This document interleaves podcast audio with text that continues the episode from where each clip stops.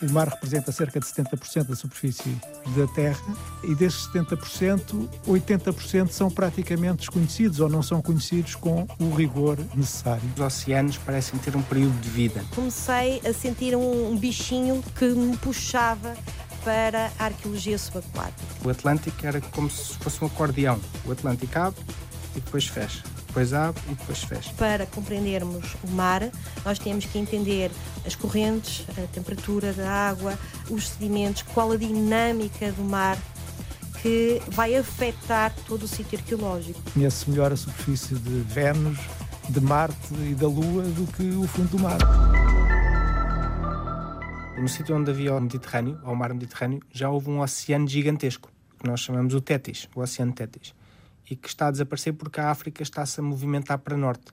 Portanto, o que está a acontecer ao mar Mediterrâneo está a ficar cada vez mais pequeno e um dia vai desaparecer. Um outro sítio onde já desapareceu um oceano é na zona da Índia. A Índia está a colidir com a Eurásia, é isso que está a dar origem à formação dos Himalaias. Então, nós podemos pensar assim: vamos, um dia Portugal começa a se aproximar da, da América do Norte, a água vai ficar lá até os, as margens dos continentes colidirem mesmo.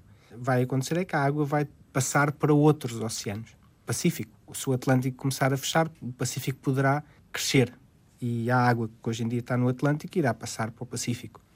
Depois, um dia, quando a Portugal e a América colidirem, vamos ter uma cadeia de montanhas na, na zona e não, já não haverá oceano, mas a água do oceano terá escoado pelo Polo Norte ou pelo Polo Sul para o Pacífico, por exemplo. Como é que João Duarte consegue contar-me o fundo dos oceanos. Com esta nitidez, milhões de anos antes. Eu estudo as estruturas ou as falhas tectónicas que geram os sismos. Muitas das falhas sísmicas aqui da nossa zona estão debaixo d'água. Nós vamos para o mar em barcos, recolhemos dados, fazemos a interpretação desses dados e com esses dados conseguimos visualizar essas falhas. Um pouco como fazer uma radiografia da Terra. Muitas vezes nós usamos os, os epicentros dos sismos como sinal e, poderá haver ali uma estrutura ou uma falha ativa. E depois vamos recolher esses dados e depois, em colaboração com os sismólogos, tentamos uh, tentar perceber porque é que se, que se geram aqueles sismos e as características dos sismos, perceber se as falhas são mais perigosas, menos perigosas, estão ativas, estão menos ativas. É esse trabalho que é feito sempre, tem que ser feito com grandes equipas. De onde vem, João, o apelo pela geologia? Pelos grandes movimentos da crosta terrestre. Eu entrei para os escuteiros muito novo, tinha 8 anos, a seguir fui para um grupo de espeleologia, fazíamos exploração de grutas, depois começámos a fazer escavações de dinossauros na zona de Torres Vedras, Torres Vedras. Foi aí que eu comecei a entrar em contato com estas ideias do Atlântico a abrir e a fechar e da Pangeia. E eu acho que uma coisa que eu percebi é que eu, eu queria ter um trabalho que me permitisse passar muito tempo a viajar e na rua, a descobrir coisas novas. E a geologia depois acabou por ser a mais natural, porque havia colegas que também tinham vindo para a geologia e achei que pode ser um bom. Um bom ponto de partida. Foi. Nunca foi uma coisa que eu tivesse uma certeza de, ah, eu quero ser geólogo. Não. Fui andando o caminho, no fundo, e, e é por onde me sentia bem. O investigador da Faculdade de Ciências da Universidade de Lisboa sentia-se bem a descobrir o fundo do mar, a desvendar os mistérios da crosta marinha. Alexandra interessa-se mais pelo que fomos perdendo lá embaixo, pela história humana que repousa nas profundezas. É assim, nós, para nos adaptarmos ao meio, temos que usar um equipamento específico para poder respirar debaixo d'água o nosso corpo também não está adaptado a esse meio. E eh, quando nós respiramos, nós estamos a respirar ares que vão ficando dentro de nós e que precisam também de ser libertados que à superfície isso acontece de uma forma normal, mas nós temos de controlar quando vamos para debaixo d'água. O que significa que os nossos trabalhos, em média, rondam uma hora a duas horas debaixo d'água. A arqueóloga subaquática do Instituto Politécnico de Tomar é especialista em pré-história. Sensivelmente ali a partir do Neolítico até ao período, até à Idade do Ferro. Entretanto, comecei a sentir um, bichinho que me puxava para a arqueologia subaquática. Fui fazer o curso mergulho, e digamos que num ano corri os cursos todos. Foi o Open Water, o Advanced, o Rescue, digamos que fiz o percurso normal até ao Dive Master. Que é o quê? É, é, é o mergulhador. Uh, Sim, é o mergulhador mais. É o curso anterior ao instrutor, digamos assim. O instrutor depois permite lecionar os cursos de mergulho. O Dive Master é aquele que realmente nos permite fazer um pouco de tudo e reconhecer problemas, saber como gerir situações. Quer dizer que se sentiu bem debaixo d'água. Sim, sim, sim, sim, sim perfeitamente, acho que aquilo é todo um mundo e, e aconselho vivamente todas as pessoas, pelo menos, a fazer uh, um batismo, uma experiência de mergulho, porque é algo enriquecedor. Qual é a diferença entre arqueologia em terra e arqueologia no fundo do mar? Logo no, no início, o processo da formação de sítio, do sítio arqueológico. Quando, por exemplo, nós trabalhamos em terra, vamos encontrar normalmente três fases. Uma fase que pode ser uma fase inicial de construção, não é? Uma fase de ocupação do sítio e uma fase de abandono, que depois, ao longo do tempo, assim que é abandonado, começa a, a ser depositado uh, pó, não os é? Sedimentos. os sedimentos que vão formando camadas estratigráficas e que, eh, quando nós começamos a trabalhar, nós vamos fazer, digamos assim, um processo inverso àquele que é o trabalho que foi depositado ao longo dos tempos e até chegar até nós. Escavar, portanto. Exatamente. O processo de formação de sítio em meio subaquático é diferente. Por exemplo, no caso de, das embarcações, elas uh, ocorrem num tempo muito, muito curto. Uh, há um determinado acontecimento, houve um acidente, então temos ali uma cápsula de tempo que envolve tudo. Não houve um abandono, não houve uma construção, simplesmente temos ali uma paragem no tempo. A formação do sítio não é só o acontecimento que deu origem ao sítio, é tudo aquilo que envolve. Nós, eh, para compreendermos o mar, nós temos que entender as correntes, a temperatura da água, os sedimentos, qual a dinâmica do mar que vai afetar todo o sítio arqueológico.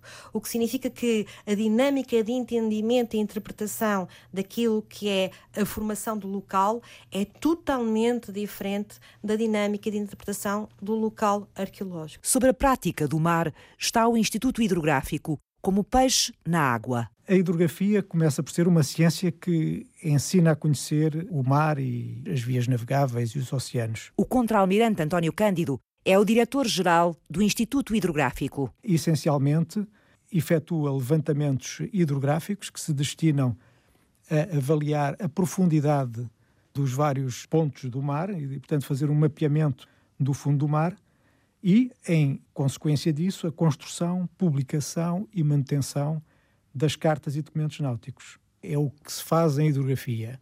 Ora, o Instituto Hidrográfico não é só hidrografia. É, a hidrografia está na base, mas depois tem outras uh, ciências relacionadas e outras áreas de atividade, nomeadamente a oceanografia, a geologia física, a química e a navegação. Quando é que a hidrografia portuguesa começou? A sua gênese remonta à época dos descobrimentos, onde a cartografia náutica portuguesa eh, atingiu um período de grande dinamismo, especialmente nos séculos XV e XVI depois eh, houve um declínio que se acentuou nos finais do século XVII, XVIII, e depois há o ressurgimento da, da moderna hidrografia em meados do século XIX. Será aí que podemos situar o início da atividade regular e organizada do Instituto, com a criação dos serviços hidrográficos em 1834 e com a formação dos primeiros engenheiros hidrógrafos em 1836. Já integrados na Marinha? Já integrados na, na Marinha hidrografia moderna, a partir do século XIX, é o quê? O que é que a separa da anterior? O que a separa é o método científico uh, que é aplicado na construção das cartas náuticas. É a partir desta altura que uh, se assiste a uma forma, digamos assim, científica de construção da carta náutica e que uh, dá origem à, à primeira carta náutica, que é a Carta de Entrada do Porto de Lisboa, que foi publicada em 1857. Depois disso, assistiu-se a um período de desenvolvimento da, da hidrografia, no princípio do século XX, e que eh, se prolonga até 1960. O que acontece em 1960, com a criação do Instituto Hidrográfico, é a junção de duas estruturas que até à altura estavam repartidas no Ministério do Ultramar e no Ministério da Marinha, e, portanto, desta forma, concentram-se os serviços e cria-se o Instituto Hidrográfico. Como é o fundo do mar? Hidrografia, arqueologia subaquática, geologia marinha, partilham a pergunta e a urgência das respostas. Como é o fundo do mar e o que é que lá existe? O nosso principal projeto neste momento é o mapeamento do mar português, eh, onde temos pela frente um desafio que deve rondar seguramente eh, os 20 ou mais anos. Este trabalho já é desenvolvido há muitos anos, mas de uma forma mais permanente desde o último ano e neste momento está definido como um objetivo estratégico o mapeamento do mar português. Há campanhas todos os anos para que se possam cobrir eh, áreas extensas e que eh, todo o fundo do mar eh, seja conhecido nos, nos próximos anos. Hum. Que tecnologias é que são usadas hoje para fazer esse mapeamento? Fundamentalmente os sistemas multifeixe, que são sistemas acústicos que fazem um varrimento total do fundo e que estão instalados nos eh, dois navios hidrooceanográficos oceânicos que a Marinha dispõe e que o Instituto utiliza para fazer este trabalho. Portanto, é através do som que vamos conhecendo o fundo do mar e vamos mapeando uh, o fundo do mar, porque não temos luz lá suficiente é, para, é, ver, não é? É através do som e daí a dificuldade de conhecer o mar como se conhece terra. E nós costumamos dizer que se conhece melhor, e é uma realidade, conhece melhor a superfície de Vênus, de Marte e da Lua do que o fundo do mar porque não podemos utilizar o espectro do visível, usamos sistemas acústicos e o desenvolvimento destes sistemas é muito recente. Foi muito resultado da Segunda Guerra Mundial. A tecnologia foi desenvolvida para encontrar os submarinos alemães e vice-versa. Depois da, da guerra acabar, havia essa tecnologia, havia os barcos, havia os equipamentos e eles começam a ir investigar o fundo do mar e nasce, no fundo, a, a, geofísica marinha. Geofísica marinha, a especialidade do investigador João Duarte, da Universidade de Lisboa. O que é que o sonar, tecnologia transferida da guerra para a ciência, permite, João? Permite estudar o fundo do mar. Por incrível que pareça, é muito difícil estudar o fundo do mar porque nós não podemos usar a luz. A luz não penetra a água. Portanto, temos que usar o som. Temos que usar o som para ver. É um pouco como os morcegos veem, como os golfinhos veem. Pois o som permite-nos criar imagens quer da superfície do fundo do mar, quer perfis, como se fossem radiografias da estrutura da crosta. Do relevo, é isso? Do relevo e depois de, de, do que está por baixo do relevo, de todos os sedimentos. Um pouco como nós às vezes vamos, vamos à praia e temos as arribas. Sim. E vemos um corte.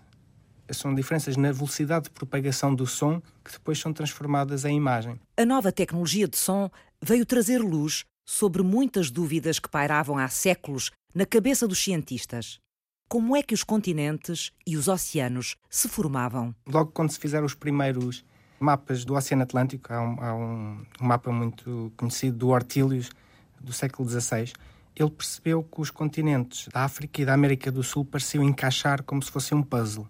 E é uma coisa que nós muitas vezes quando mostramos um mapa mundo a uma criança e perguntamos o que é que isto parece, elas dizem logo, parece um puzzle mas nós não tínhamos a, a, intuição da Terra mexer, para além dos sismos, não é? Portanto, é, aquilo parecia uma contradição, não, não se percebia como é que parecia que os continentes tinham estado juntos, mas como? E, e, houve várias teorias, havia teorias que diziam que a Terra estava a expandir e que o afastamento era devido à expansão da Terra. E depois, mais tarde, também houve geólogos de terra que começaram a perceber que havia grandes movimentos. Os geólogos faziam geologia nos Alpes tentar perceber porque é que geravam as, as, cadeias de montanhas e eles começaram a perceber que havia grandes movimentos, pareciam ter havido grandes movimentos no passado. E o Wegener é a primeira pessoa que, de uma forma consistente, consegue quase que demonstrar que os continentes tinham de facto estado juntos numa grande, num grande supercontinente, que nós hoje em dia conhecemos como a Pangeia. A intuição de Alfred Wegener estava certa, mas a teoria do geofísico alemão tinha um erro. Ele pensava que os continentes navegavam, que flutuavam na crosta oceânica. Portanto, no fundo, ele, ele punha a crosta oceânica como estática e depois os continentes a mexerem-se sobre essa crosta oceânica.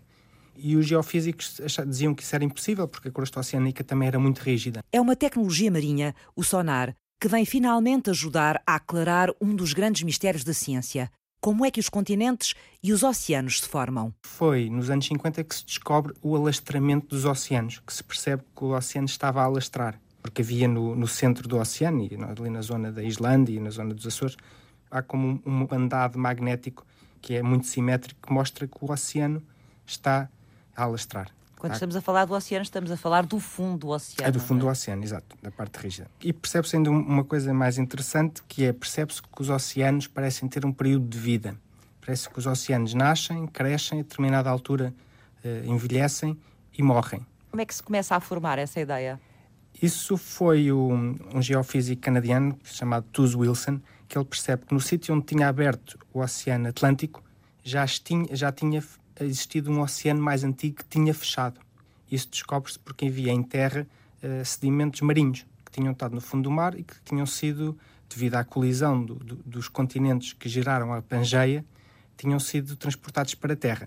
Isso vê-se no interior uh, do, do Canadá e no interior dos Estados Unidos. Portanto, o que ele propõe é que a Pangeia não terá sido o único supercontinente a existir, mas que teriam existido muitos outros supercontinentes no passado. Ciclicamente, os continentes juntavam-se todos num grande supercontinente. Depois começavam-se a separar e formando vários oceanos internos e depois voltavam-se a juntar. E se nós pensamos, por exemplo, no Atlântico, era como se fosse um acordeão. É? O Atlântico abre e depois fecha, depois abre e depois fecha ficou conhecido como o ciclo do Wilson. Apesar dos grandes avanços no conhecimento da crosta oceânica, nos últimos 70 anos, o fundo do mar continua a ser uma grande incógnita e um enorme desafio. É nele que repousam, por exemplo, os cabos submarinos de fibra óptica, responsáveis por 99% das comunicações transoceânicas. Por eles correm os dados com as nossas vozes, as nossas imagens, as nossas mensagens, de um continente ao outro. Para a passagem de um cabo submarino é fundamental conhecer em detalhe o fundo do mar. António Cândido, diretor-geral do Instituto Hidrográfico. E para isso é preciso efetuar levantamentos hidrográficos a multifeixe, que é um sistema muito recente, que só está a ser utilizado desde os finais dos anos 90 e por isso é que se conhece tão mal o, o fundo do mar. É por essa razão, é que até aos anos 90 os sistemas que existiam não permitiam fazer uma cobertura total do fundo e, portanto, não se conhecem neste momento.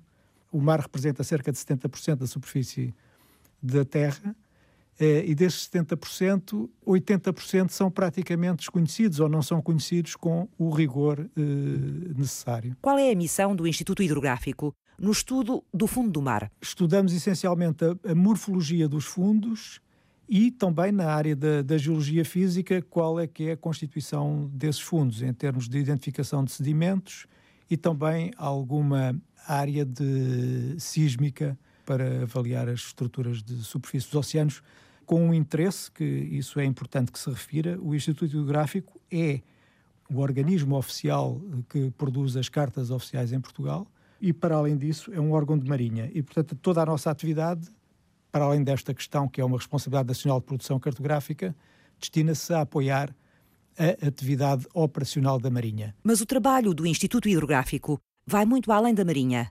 Naufrágios e derrames de petróleo no mar são momentos em que os técnicos do Instituto entregam à comunidade as competências deles. É uma área muito relevante onde a previsão eh, oceanográfica é fundamental. E essa é uma área forte do Instituto e onde desenvolvemos muito, muita atividade na previsão de, oceanográfica, eh, que é fundamental para fazer os chamados cálculos de deriva, no caso da existência de um naufrágio, eh, saber onde é que eh, se localiza, o que se localizam quer destroços, quer náufragos, passadas horas ou dias a partir do momento do acidente, tendo em conta as correntes marítimas, o vento, Portanto, tudo fatores eh, relevantes e que podem ser previstos e que são fundamentais para a condução dessas operações. Assim como no caso de derrames de hidrocarbonetos, onde é fundamental também fazer uma previsão da deriva das manchas de poluição. Também o ensino da arqueologia do fundo do mar é muito recente podemos dizer que ela dá os primeiros mergulhos com a crise económica, Alexandra? A parte do ensino acabou por eh, também ela ser eh, um pouco apanhada de, de surpresa por esta questão desta crise económica. E então foi necessário fazer uma reflexão relativa àquilo que se ensinava em arqueologia e as diferentes áreas que nós poderíamos vir a explorar e que não eram eh, exploradas. O Politécnico de Tomar, em parceria com a Universidade Autónoma de Lisboa, nós começamos a considerar que havia uma área que tinha de ser uh, associada ao programa curricular, uh, sobretudo por causa da nossa, nossa costa. A nossa costa é imensa, uh, o nosso património é, é extraordinário e, e, digamos, ainda é um pouco invisível e muito pouco reconhecido por aquilo que é a comunidade portuguesa, que já debaixo d'água e, como tal, nós tínhamos que encontrar algumas soluções para associar ao programa curricular das licenciaturas, dos mestrados, novas áreas que se focassem naquilo que eram as problemáticas de Portugal. A arqueóloga Alexandra Figueiredo coordena a primeira e a única pós-graduação do país em arqueologia subaquática, no Instituto Politécnico de Tomar. Como é que Portugal, com o mar que tem, deixou para trás a arqueologia do fundo do mar. Exatamente, porque assim, eu acho que Portugal foi sempre um pouco a reboque daquilo que eram os problemas europeus. E se a Europa se focava num determinado ponto, nós íamos um pouco atrás e não olhávamos para aquilo que realmente era nosso e para aquilo que eram os nossos problemas e aquilo que realmente importava estudar dentro daquilo que é a realidade arqueológica portuguesa. E a parte do património subaquático não foi um pouco, é, foi um pouco deixada de lado também a maior parte dos arqueólogos que se iniciaram também no percurso da arqueologia, porque a arqueologia, como ciência, também é bastante recente, e em Portugal a maior parte dos arqueólogos também eram de terra. É? Uhum. E como tal, houve um desenvolvimento na parte da arqueologia terrestre, mas houve um deixar para trás daquilo que é a arqueologia subaquática. Como é que recuperamos o tempo perdido sem olhar o mar? Conhecer do traçado, a história e o património que nele repousam, os processos físicos, químicos, biológicos e geológicos, é uma urgência da ciência do século XXI. O mar é 70% da superfície da Terra, contém 90% da vida, é 170 vezes maior do que qualquer outro ecossistema do planeta. Mas só conhecemos um centésimo de milésimo do fundo marinho. Como é que recuperamos o tempo perdido sem olhar o mar.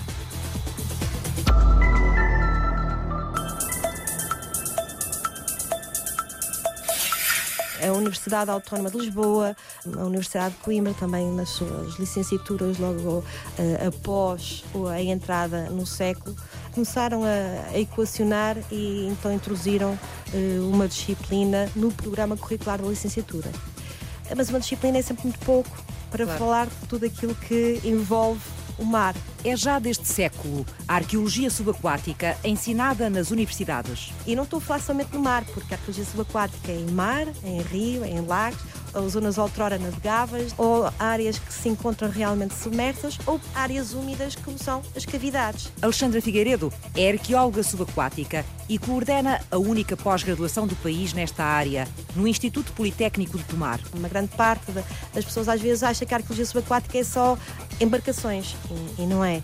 A arqueologia subaquática é todo, ou envolve-se eh, em todo o património que jaz debaixo d'água, seja parcialmente ou totalmente, que estão em zonas que antigamente estavam submersas, mas que agora estão em terra, por exemplo, mas que também nestas áreas úmidas onde se reconhecem às vezes vestígios e se estudam sítios que nada têm a ver com embarcações, como é o caso, por exemplo, da, das grutas, e nós temos algumas extremamente úmidas, em que se não se desenvolverem ou não forem aplicadas as técnicas e as metodologias são normalmente associadas à arqueologia e à conservação eh, subaquática, nós poderemos estar a perder informação.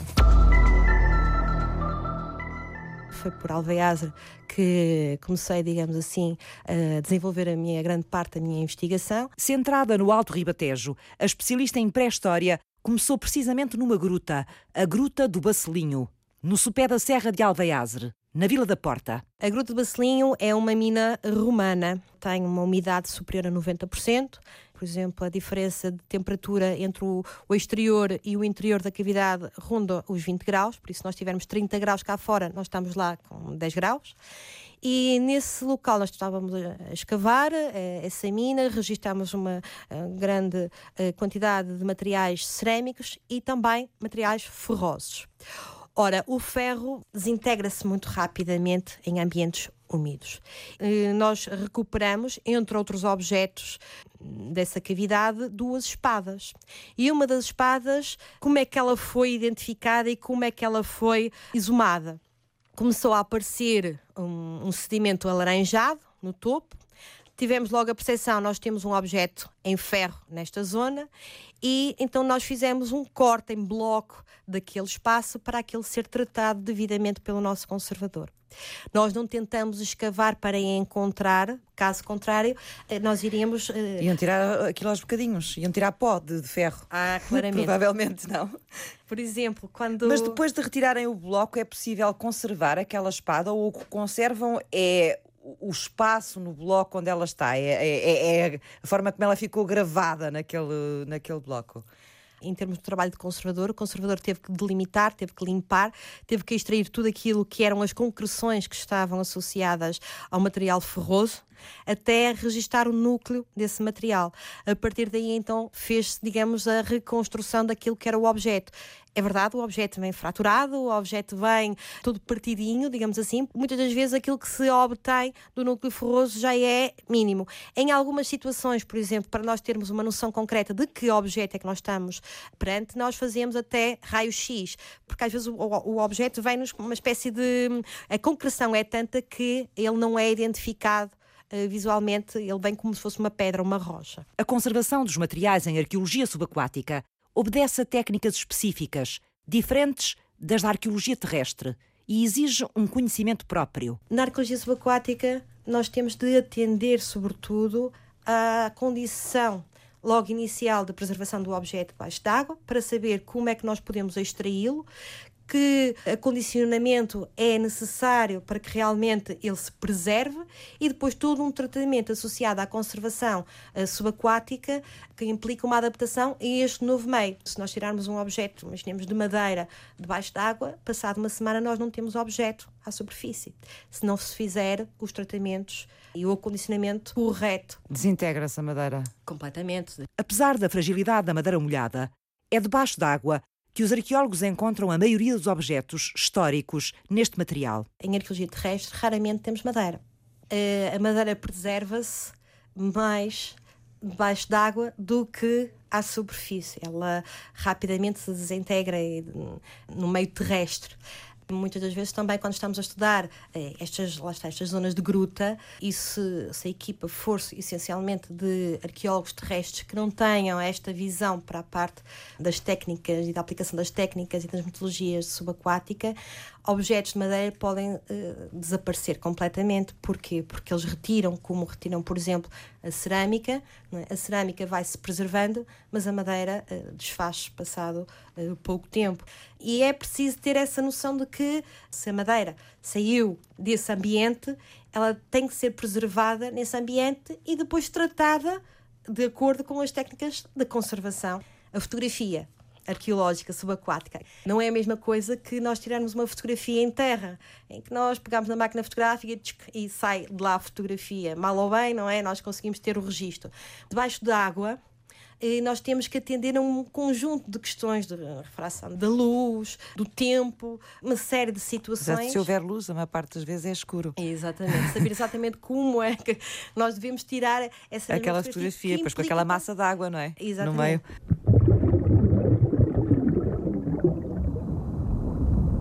Para fazer um projeto de arqueologia subaquática, às vezes as pessoas não têm eh, noção, nós começamos logo amanhã com briefings eh, sobre o que é que nós vamos fazer. O que significa que quando nós entramos para debaixo d'água, nós temos de ter a noção clara das tarefas que nós vamos desempenhar. Mas nós temos que ter um plano A, um plano B e um plano C, porque nós não vamos poder chegar lá abaixo e estar a conversar, nem estar a explicar, agora não vamos fazer isto, ou isto não está a dar, vamos optar por aquela forma. Por isso, todo o entendimento e interpretação de uma estação é, digamos, prevista inicialmente. Ela é planeada. Para além do trabalho arqueológico, nós temos todo o outro trabalho que implica a atividade de mergulho. Os barcos precisam, por exemplo, se nós tivermos que nos deslocar de barco, precisam de ter gasóleo. Temos que preparar toda a logística associada aos equipamentos de mergulho. Temos que preparar todos os materiais que nós vamos levar para campo.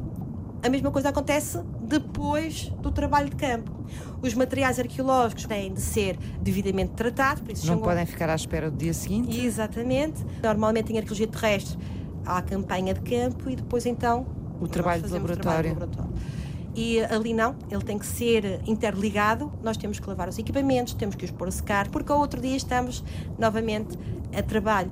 E para além disso, eh, trazemos todos os dados em termos arqueológicos, em que vamos eh, mais uma vez rever as informações, porque temos que ter em atenção que no, no meio terrestre o coordenador consegue gerir todo o sítio, consegue ter uma noção concreta de todo o espaço sabe o que é que vai aparecendo em todos os pontos. Debaixo d'água, não. Normalmente, cada arqueólogo só se foca na área que é visível para si. Exato. É? Só se foca na área em que realmente as suas tarefas vão ser desempenhadas. Quer dizer que a vossa comunicação depois é muito importante e a forma como passam a informação uns aos outros, não é? Exatamente. Eu costumo dizer que nós, debaixo d'água, nós temos que trabalhar telepaticamente porque se realmente nós não tivermos as tarefas muito bem delineadas, se não tivermos envolvido um treino à superfície dessas atividades para que tudo ocorra bem. Que é Exige eles... muito trabalho prévio, muita preparação, metodologia, Exatamente. persistência. É um trabalho que não é chegar lá e mergulhar e vamos ver o que Exatamente. é que vamos encontrar. vamos é? ver. Portanto, tem o seu método científico que precisa de ser seguido para se conseguir obter resultados e para que o trabalho consiga fluir. Quando recolhem objetos debaixo d'água, nomeadamente para o laboratório, nomeadamente madeira, porque já percebi Sim. que é uma das situações que, que precisa de cuidados especiais, como é que depois, até chegar ao laboratório e poder ter essa madeira nas condições que querem, como é, como é que a transportam? Como é que ela é levada? Pode vir assim ao ar em, não, ou não? Não, não. O ideal é logo pegar nesses objetos e colocá-los dentro d'água chamando um conservador ou um, entregando-os a um laboratório de conservação subaquática, que vai saber exatamente o que fazer com aquele, uh, com a madeira. Portanto, é isso que fazem, metem-na sempre dentro de água. Exatamente. Agora, voltando ao, ao exemplo de, de, uma embarcação. Sim. Se é recolhida uh, partes de madeira, por exemplo, do casco, não é? Quando é extraído para a superfície, ela também tem de ter uma análise prévia do conservador para saber como pode ser transportada, qual é o estado de conservação da mesma.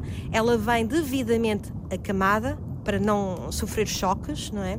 E é colocada dentro da nossa embarcação de trabalho também dentro da água até chegar ao laboratório. Quer dizer que há sempre um conservador na equipa convosco? Em arqueologia subaquática há a obrigatoriedade, em termos de legislação, de termos um conservador da área eh, da subaquática. O que o geólogo marinho João Duarte quer, do fundo do mar, é saber como é que os oceanos alargam e encolhem. Ele alarga porque o fundo do oceano, na zona central, há uma crista eh, vulcânica, que é o, um, um rift, é permanentemente ativo e tem vulcanismo ativo, não é? Como a Islândia, como os Açores. Nessas zonas eh, temos o magma de dentro da Terra a sair para fora. A sair para fora e a formar nova crosta. Exatamente. É como se a crosta estivesse a crescer. Portanto, e essa nova crosta vai empurrando-as dos lados, não é? Vai empurrando-a dos lados para e, fora. Os, e os continentes vão se afastando. Nós, para depois os continentes começarem a convergir outra vez, é preciso partir a placa que é para ela começar a mergulhar por baixo dos continentes que é o, que nós, o fenómeno que nós vemos acontecer por baixo dos Andes e por baixo do Japão. A placa oceânica começa a mergulhar por baixo do continente. E está a voltar para dentro da Terra outra vez. E volta para dentro da Terra, exato. E Isso o... quer dizer que nessas zonas o solo dos oceano, do oceano está a diminuir. Exato, começa a diminuir, porque os continentes começam-se a aproximar e as placas começam a mergulhar. Mas se há um rift no meio que está permanentemente a criar, criar rocha, mesmo com essas zonas de subducção das partes que mergulham por baixo do, do, do continente, ele também não está permanentemente a alargar-se? Ele pode, é isso, ele pode aguentar-se durante algum tempo, mas as zonas de subducção tendem a ser muito mais rápidas, a velocidade de subducção tende a ser muito mais rápida do que a velocidade de alastramento. Do que a formação. Do que a formação. De rocha nova. Exato. E a determinada ah. altura, o crescimento começa a perder em relação ao desaparecimento. É nessas zonas de subducção onde, portanto, a placa oceânica se mete por baixo dos uh, continentes. São essas margens que se chamam as margens ativas? Exato, chamam-se margens ativas ou margens convergentes ou até, depois o nome técnico mais usado é zona de subducção.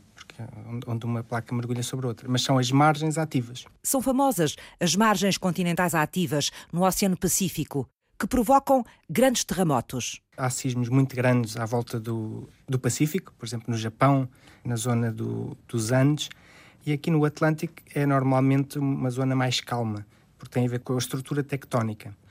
E os geólogos tinham mais ou menos percebido que as margens dos continentes no Pacífico eram margens ativas, correspondiam a zonas de fronteira de placas, onde há muitos sismos, que nós hoje em dia chamamos o anel de fogo. Eh, os continentes estão rodeados por zonas onde, onde as placas estão a convergir, a colidir, isso dá grandes sismos e gera vulcanismo, por exemplo. No Atlântico não é assim. No Atlântico, as margens dos continentes são passivas, não correspondem a fronteiras de placas. A fronteira de placas está no centro do, do oceano. Neste Sim. caso, nos Açores, passa na Islândia. O Atlântico não tem margens ativas? O Atlântico tem duas pequenas margens ativas do outro lado do Atlântico, no Arco das Caraíbas, que forma um pequeno arco vulcânico, que são as pequenas ilhas francesas, e outra mais abaixo no arco da Nova Escócia, que é entre a Patagónia e a Antártida. São Sim. duas pequenas margens convergentes. Elas são muito pequenas, não são o suficiente para podermos pensar que há uma aproximação das placas continentais. Ainda não, não haverá uma aproximação generalizada, mas naqueles sítios localmente já poderá haver alguma compressão. Sem grandes margens ativas no Atlântico, a pergunta que há muito inquieta os geólogos e os sismólogos é como é que se produziram os grandes terremotos de 1755, que atingiu Lisboa, e o de 1969, no Algarve. Os cientistas, quando vieram cá nos anos 70, os cientistas, eh, principalmente ingleses, estavam a desenvolver a teoria de tectónica de placas em Cambridge, vêm aqui à nossa margem e o que eles propõem é que aqui à nossa margem poderíamos ter um caso em que estamos precisamente a, a transformar uma margem passiva numa margem ativa. A margem portuguesa. A margem portuguesa. Como é que se chega a essa ideia? Havia várias evidências, por, por, por, um lado, porque o Atlântico parecia já estar a chegar ao seu período de, de velhice. Como é que se sabe uma coisa dessas, para termos uma ideia? Sabia-se que os ciclos de Wilson, ou os ciclos de vida, de abertura e de fecho, tinham durado no passado cerca de 400 a 500 milhões de anos. Sabia-se também que o Atlântico tinha começado a abrir a 200 milhões de anos e, portanto, pensava-se que ele estaria a começar a chegar à idade vai ter que começar a fechar para manter esse ciclo. Portanto, isso através do estudo das rochas, da informação que as rochas dão e tendo em conta a história que está para trás. Exato, datando, no fundo, recolhendo amostras de rochas, datando, percebendo que elas já, já estão na idade em que começam provavelmente estarão, o oceano estará a começar a fechar. Isso combinado, obviamente, com o, o haver sismos muito grandes. E depois, depois há um, aqui uma pessoa muito importante na, em Portugal, que é o professor António Ribeiro, que era filho do, do grande geógrafo Orlando Ribeiro, que começa a pensar nisto e é ele que pela primeira vez propõe de uma forma consistente que podemos estar aqui a ter um caso em que a nossa margem está a começar a tornar-se ativa. A ideia dele é do final dos anos 80.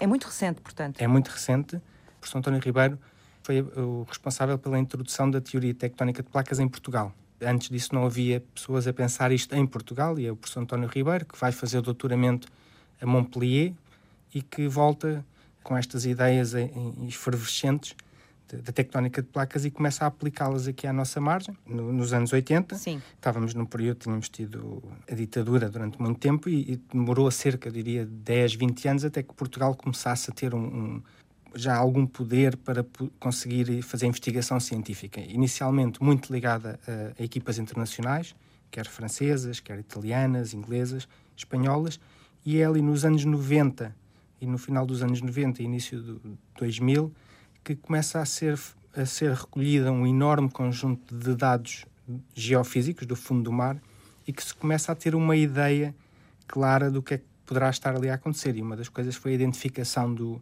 de uma grande cadeia de montanhas que existe aqui na nossa margem, que é o Banco de Gorinhos. Mas há um grande problema que falta resolver, que é que o oceano, quando está a abrir, temos um oceano do género do, do Atlântico, não é? Que tem a fronteira no meio. Para que ele comece a fechar, é preciso que as suas margens comecem a convergir. E é preciso que se forme aquilo que nós chamamos zonas de subducção. Uma placa tem que começar a mergulhar por outra. Uma das coisas que fazia confusão é como é que nós temos os sismos grandes, mas não temos as cadeias de montanhas que se vê noutros lados, como nos Alpes, Exato. como no, nos Andes, nos Himalaias, que são típicos de margens ativas. E eu acho que o que está a acontecer, ou no fundo a ideia, é que nós estamos a começar a ter as montanhas, mas elas ainda estão debaixo d'água. Ah. Ainda estão a formar. O banco, mas o Banco de Gorins, por exemplo, vai desde os 5 mil metros de profundidade até menos 26. Será que a margem continental portuguesa se está a transformar numa margem ativa, numa zona de subducção que fará o Oceano Atlântico começar a regredir? É nesta questão que a equipa do investigador João Duarte, da Universidade de Lisboa, se concentra. Uma das coisas que fazemos exatamente é tentar perceber como é que este, esta zona de subducção se está a desenvolver. Tentamos simular as condições atuais. Sabíamos já que o continente africano também está a colidir com o continente euroasiático e que isso faz com que as margens do Mediterrâneo sejam também margens ativas e por isso é que há sismos a Itália. E o que nós achamos é que algumas destas margens ativas que haviam no Mediterrâneo poderão estar a propagar-se para a nossa margem. Ou seja, a nossa margem não está a transformar numa, numa margem ativa por acaso, mas é quase como uma propagação que vem do Mediterrâneo. Estas zonas de colisão, que aqui no nosso caso terminam mesmo na zona do Estreito de Gibraltar, geram tensões ou forças tão grandes que permitem partir a litosfera. E nós, para começarmos a transformar uma margem passiva numa margem ativa, precisamos de partir. E esse era, no fundo, o grande paradoxo. É como é que nós partimos a litosfera de maneira a permitir que ela comece a afundar uh, no manto. E a ideia que nós desenvolvemos, e que já até com base em algumas ideias de, de, outros cientistas, é que é essa colisão da África com a Eurásia que está a fornecer as forças aqui à nossa margem para a podermos partir. E isso é modelável. Seja, nós conseguimos modelar isso usando, tentando simular quase como se fosse uma maquete e assim de uma forma muito simplificada para as pessoas, empurrando a África contra a Eurásia conseguimos ver que aqui a nossa margem começa a partir. Nesta missão de conhecer melhor o mar português e a sua crosta oceânica, o Instituto Hidrográfico dá um contributo permanente à comunidade científica. Um navio no mar é um recurso escasso e de alto custo e a única forma de o rentabilizar ao máximo é envolver o máximo de instituições eh, possível. E, portanto, ao mesmo tempo que nós estamos a fazer um levantamento a multifeixe para determinar as profundidades, podem estar ou acolher sedimentos, os sedimentos são recolhidos para identificar o seu tipo, também podem ser utilizados para estudos de biologia.